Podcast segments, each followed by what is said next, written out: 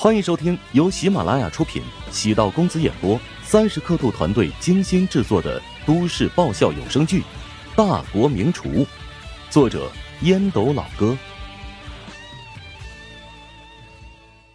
第一百二十六集。铁勺再次放入器皿，乔治抓住锅底，轻轻荡漾，水顺着锅沿飞出，眨眼间，四锅都已经刷好。再各司其职，或放入水，或放入油。瞧着动作娴熟，宛如杂耍般的操作，几乎所有人都停止了说话，全神贯注的观察乔治的每一个细节。配菜早已归置在一边，流程变得非常畅快。红色的火光与朦胧的油烟，袅袅升腾之间，一道道菜肴陆续出锅，四口锅同时上阵。效率之快，让人瞠目结舌。所有的摄像机不约而同瞄准一号台，因为那里有电光火石，还有宛如魔术般的精湛技巧。观众们盯着偌大的电子投屏，几乎所有人都被震撼到了。世界上怎么可能有人将锅勺油烟火操控的如此惊世骇俗？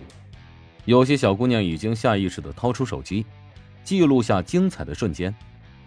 网上广为流传的视频里，用两把铁铲秀厨艺的铁板烧师傅，在这一刻完全就是弟弟般的存在呀！我拍的这段视频上传到网上去，肯定会引起很多人的关注。坐在丁禅不远处的一个二十七八岁的微胖女子，兴奋的说道。坐在女子旁边的是一个年龄与之相仿的男子，他气不打一处来。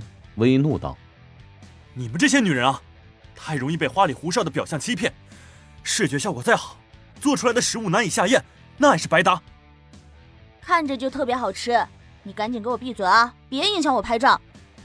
早知道就不带你来了。”女子站起身，狠狠的扇了男子一耳光。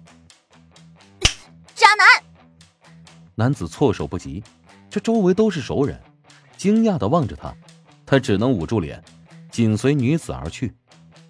那女的好暴力啊！一言不合就怒扇耳光。嗨，你懂个屁啊！有些人就好这一口，若是太温柔，他还不稀罕呢。看台上的插曲是美妙的调味剂，场地中央的一号台不断闪腾的瑰丽火焰，吸引着众人的瞩目。丁禅直到现在才松了口气，乔治之前一直没有任何动静。实在是太吓人了。尽管对他的厨艺有信心，但乔治也不应该花费几个小时用于配菜啊。作为站在他立场的观众，完全就是煎熬。明明有超强的实力，为什么不赶紧拿出来展示呢？非要等大家都认为啊你是个渣渣的时候，才展露出惊世骇俗的一面？坐在不远处的周冲只觉得手心全是汗。这太装逼了，乔治的性格便是如此。当别人觉得他一无是处的时候，总能突然展现出强大的爆发力，让人眼睛一亮。场地内，敌人远远多过朋友，敌人永远用最恶毒的语言攻击你。怎么会这么快？这才几分钟啊，七八道菜就出锅了，他肯定是在敷衍。这么快出锅的菜，味道能好吗？嗨，狗急跳墙了呗！知道时间不够，随便应付一下。我怀疑啊，他会不会已经跟评委打过招呼了？就是做出来的是一坨狗屎，也会给他高分。如果真是如此，那咱们绝不能答应，这是对厨师职业的侮辱。没错，如果敢在咱们眼皮子底下耍花招，咱们就起义吧。乔治那边越是热火朝天。记恨他的人的嘴巴越是歹毒，当然，乔治听不见，即使听见了，也付诸一笑。前两轮第一名是他，如果前两轮第一名是郝望，那么受到围攻的便是郝望了。有时候啊，敌意不是针对你这个人，而是针对你所处的位置。所以呢，当饱受攻讦的时候，你应该觉得自豪，通过自己的努力。抵达了一个其他人都无法企及的位置，让别人羡慕嫉妒恨了。左右四顾，郝望突然有种悲凉感。什么情况？怎么人都朝一号台去了？他率先完成任务，难道不应该是众望所归、焦点所在吗？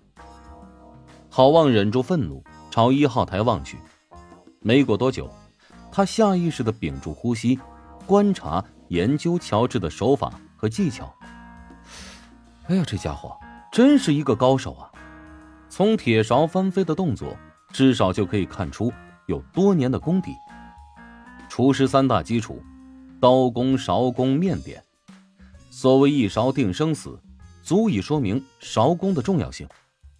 翻勺能加快烹调速度，保持菜肴的鲜嫩脆。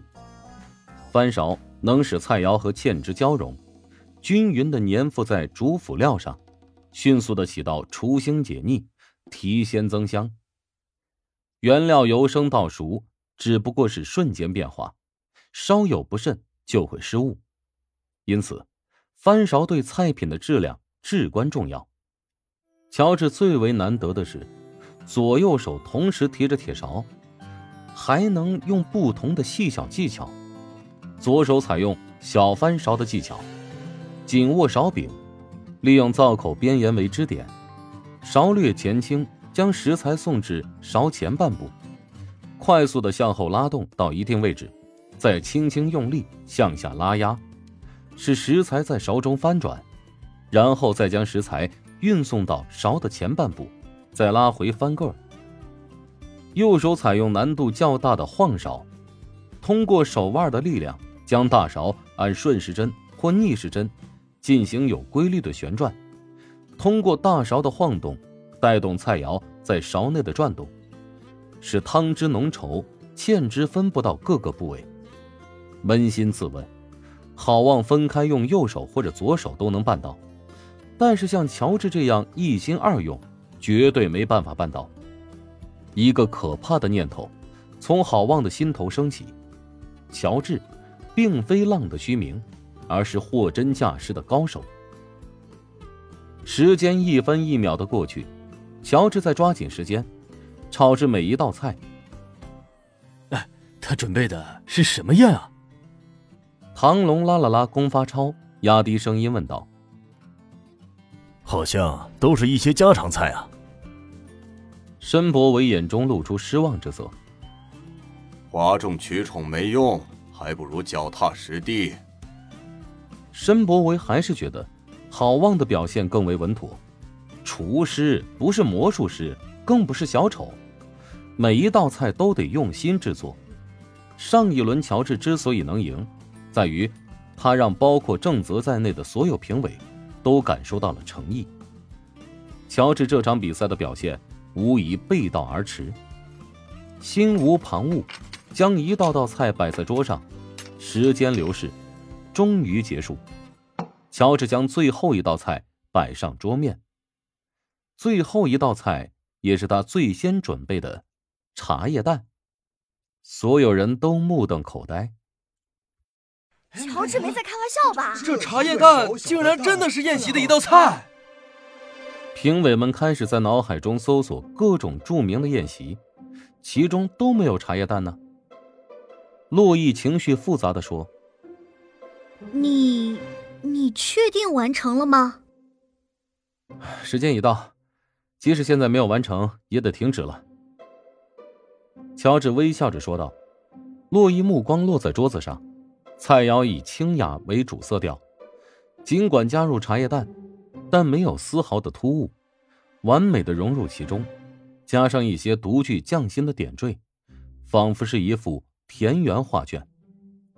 申博维咳嗽了一声道：“我们今天的命题虽然是让大家随意发挥，但绝大多数人都选择淮南经典菜作为作品，而你做的这桌菜。”虽然看似品相不错，但却没有一道是地道的淮南菜。其余评委纷纷颔首。如果不是淮南菜，即使味道不错，又如何代表怀乡集团参赛呢？本集播讲完毕，感谢您的收听。如果喜欢本书，请订阅并关注主播。喜马拉雅铁三角将为你带来更多精彩内容。